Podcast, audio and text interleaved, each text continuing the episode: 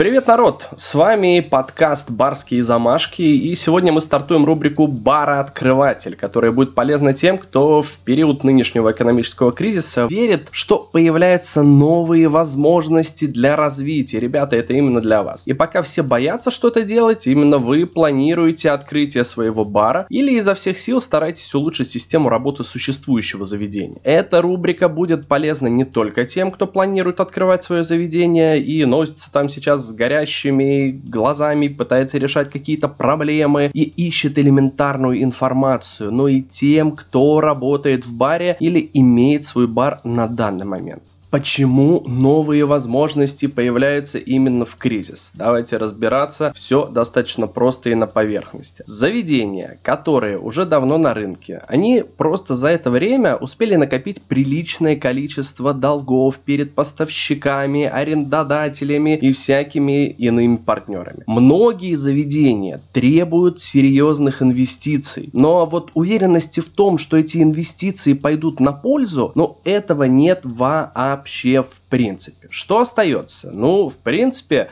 можно сесть в уголочке, обнять себя за коленочки, повторяем упражнение и очень громко зарыдать. Тоже вариант, но лучше увидеть возможность для создания чего-то нового. Пока владельцы старых ирландских пабов надеются, что в Россию просочится тонкая струйка Гиннес или Харп, я, кстати, не исключаю того, что эта струйка уже течет или вот-вот пробьется в Россию, существует непаханное поле концепций, которые в принципе не связаны ни с каким импортом. А это говорит лишь о том, что открываться можно и я бы даже сказал нужно. Давайте немного о себе расскажу. Свой первый бар я открыл в 2016 году в богом забытом районе подмосковного города Балашиха. Это сразу за МКАДом, если вы не понимаете, где что находится в Москве и в Подмосковье. Из инвестиций у меня было ну, порядка 400 тысяч рублей, желание заниматься чем-то новым и партнер, у которого были ну примерно такие же мысли. Никаких знаний об открытии баров, только опыт работы в хорика в должности арт-директора. Но, как вы понимаете, арт-директор никак не связан с открытием новых заведений. Со стороны это казалось огромным шагом назад. Ну, давайте представим. Еще вчера я завтракал, обедал и ужинал в ресторане, в котором работал. Обсуждал бюджеты на следующий месяц, говорил, что мало, спорил на тему того, что приглашение Гавра на празднование дня рождения ресторана это как бы ну такое себе себе. И вот, сегодня я бегу к гостю с криком «Здравствуйте! Проходите, присаживайтесь!» Следом лечу за барную стойку, которую еще вчера кое-как там сколотил, стоя на коленках, и дрожащей рукой наливаю бокал пива за 200 рублей. В итоге я потом еще следом получаю нагоняй от местного уважаемого жителя за то, что гренки, по его мнению, пережарены, и можно было бы там чесночку еще накинуть чуть побольше. Ну и бумажный чирик на чай, это в качестве бонуса. Кто-то, естественно, естественно, скажут, что бегать за гренками это такое себе, а не гавр приглашать на мероприятие, да? Любителям делать все с размахом. Могу лишь посоветовать скорее набрать номер представителя дорогого брендингового агентства,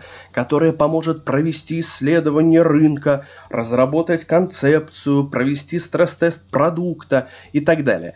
Остальным остается читать, изучать опыт других людей, делать выводы и применять полученные знания на практике. Итак, ребят, в своих материалах я постараюсь максимально развернуто рассказать о своем опыте открытия баров. Разберем примерно следующие вопросы. Выбор концепции, поиск инвестиций, поиск помещений, подбор поставщиков, наборы обучения персонала, работа с гостями, даже продажу франшизы и работу с франчайзи, ну и так далее. Все эти вопросы затронем. Особенно буду акцентировать внимание на своих ошибках, на которых терял бабло, партнеров, команду, помещение и еще много-много всего терял. Естественно, все слушающие будут думать, что с ними подобного никогда не произойдет, но мы всегда так думаем, ребята, это наша черта, черта человека.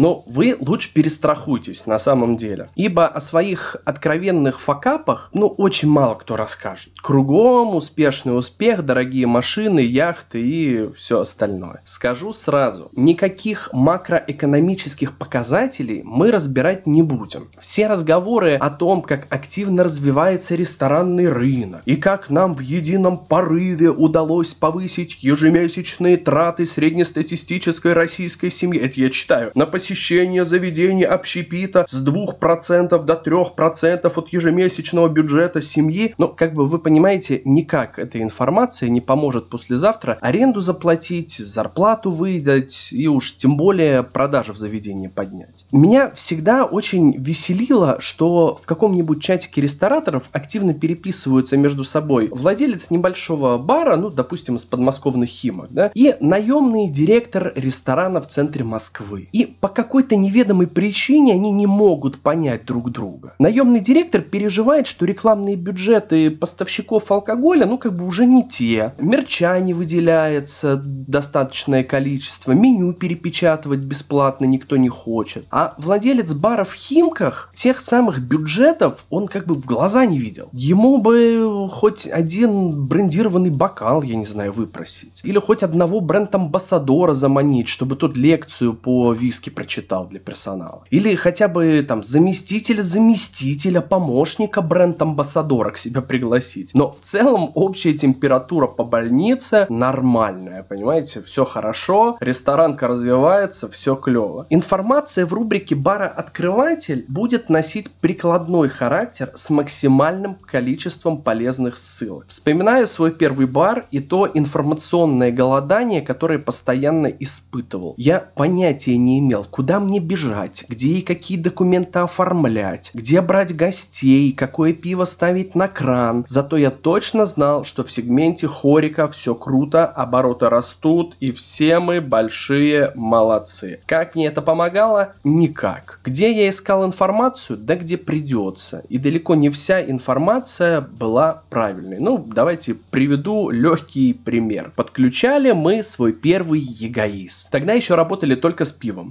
Электронные подписи нам продали, программное обеспечение поставили, сказали, что накладные необходимо принимать. Мы даже отдельный портал, на котором все это можно делать, э, ну, принимать накладные нашли. А вот информации о том, что пиво нужно списывать со склада, а следом еще какую-то алкогольную декларацию подавать, никто не поделился. Естественно, о том, что за это могут влепить нифиговый штраф, тоже нам никто не рассказал. Но зато я все знал об открытии новых интересных баров и имел кумиров среди рестораторов. К слову о кумирах. Искать себе примеры для восхищения среди крутых рестораторов обязательно нужно. Но я крайне не рекомендую все силы бросать на изучение системы работы Бориса Зарькова, Аркадия Новикова, Дмитрия Левицкого и Гоши Карпенко, Бека Нарзи, Вячеслава Ланкина, ребят из Алькапитас. Я могу перечислять бесконечно долго. Почему? Хотя бы по той причине, что любой из этих людей на вопрос, что делать, если я хочу открыть свой бар, но имею 2 миллиона рублей и бабушкину старую Волгу, ответят, найди нормальную работу и забудь вообще о баре. Для убедительности советую прочесть несколько книг. Но записывайте прям. Аркадий Новиков, неправильный бизнесмен. Дмитрий Левицкий, мой бар, мои правила. Бек Нарзи, кодекс Хариканца. Сразу скажу, что не уверен, что большинство желающих открыть свой первый бар имеют возможность э, сразу вложиться в помещение в центре Москвы, как это сделал там тот же самый Аркадий Новиков, да, или Дмитрий Левицкий. Или отправиться на поиски гастрономического опыта в Перу на какой-то длительный срок, как это делал Бек Нарзи. Вот, кстати, давненько как-то веселились э, по поводу книги Говарда Шульца, как э, чашка за чашкой строилась Starbucks. Кстати, рекомендую книгу к прочтению, она на самом деле шикарная. Там вот между двумя фразами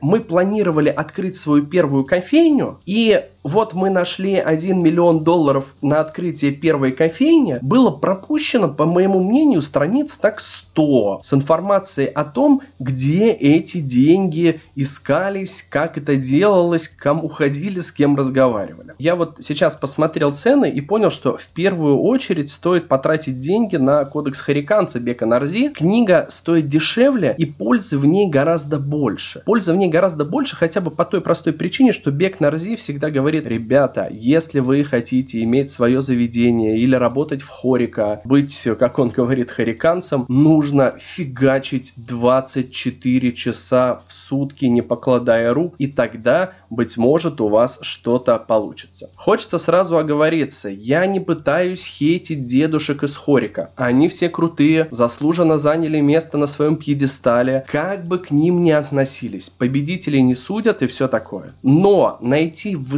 высказываниях, например, того же самого Алексея Миллера, да, это председатель правления Газпрома, информацию о том, как правильно бурить скважину, чтобы она была эффективная и дешевая, ну согласитесь, это бред. У этих людей абсолютно другие задачи. Вдохновляться и использовать э, их как пример, как мотивацию, да. Искать помощи, имея минимальный бюджет, э, нет, у вас ничего не получится. Что делать? Повторюсь, читать, изучать опыт опыт – окружающих, делать выводы и применять полученные знания на практике. Главное понимать, что открыть бар по совместительству не получится. Но если пришли к решению, что бар будет вашим хобби, то не стоит рассчитывать на большую прибыль. А в некоторых случаях вообще не стоит рассчитывать на прибыль. Будете приходить, пить пивко с друзьями, пить коктейли, настойки и радоваться жизни. Бабок вы на этом можете не заработать. Скорее всего, не заработаете. Придется много трудиться или придется много платить, чтобы трудились за вас. Тут уж выбирайте. Вариант выбора остается за вами. Следить нужно за всем, иначе уже через месяц лучший повар утащит с собой домой фритюр, самый дорогой гость открутит раковину, а следом еще и унитаз. И не нужно бояться задавать вопросы и прибегать к помощи специалистов. Важно, если это вам по карману. Иногда ошибка может стоить гораздо дороже, чем консультация консультация. Но как бы усердствовать в этом тоже вопросе не стоит. Расскажу историю, которая произошла буквально в сентябре 2021 года. Наш франчайзи из Санкт-Петербурга долго бился над тем, чтобы выстроить работу своего предприятия. Ну, постоянно что-то было не так. Постоянно что-то срывалось, постоянно что-то ломалось и так далее. Казалось, ты франчайзи, придерживайся стандартов, и все будет хорошо. Но, к сожалению, так работает не всегда. В общем, обговорили мы все условия. Сумма за выезд получилась получилась приличная, потому что там практически месячная командировка была. Не буду долго рассказывать о самом процессе, но на оплату выезда владельцу заведения получилось заработать в тот же месяц, в месяц выезда, просто за счет увеличения выручки предприятия. Что было не так с предприятием? Работали не по стандартам. Получилось так, что практически вся команда, которая открывала бары, проходила обучение, сменилась. Новые ребята были такие сами себе на уме набрали. А единственный оставшийся старичок новичок, он чувствовал себя хозяином жизни. Он тут был практически владелец этого заведения. Почему так происходило? Ну, вот так вот получилось. Понимаете, вот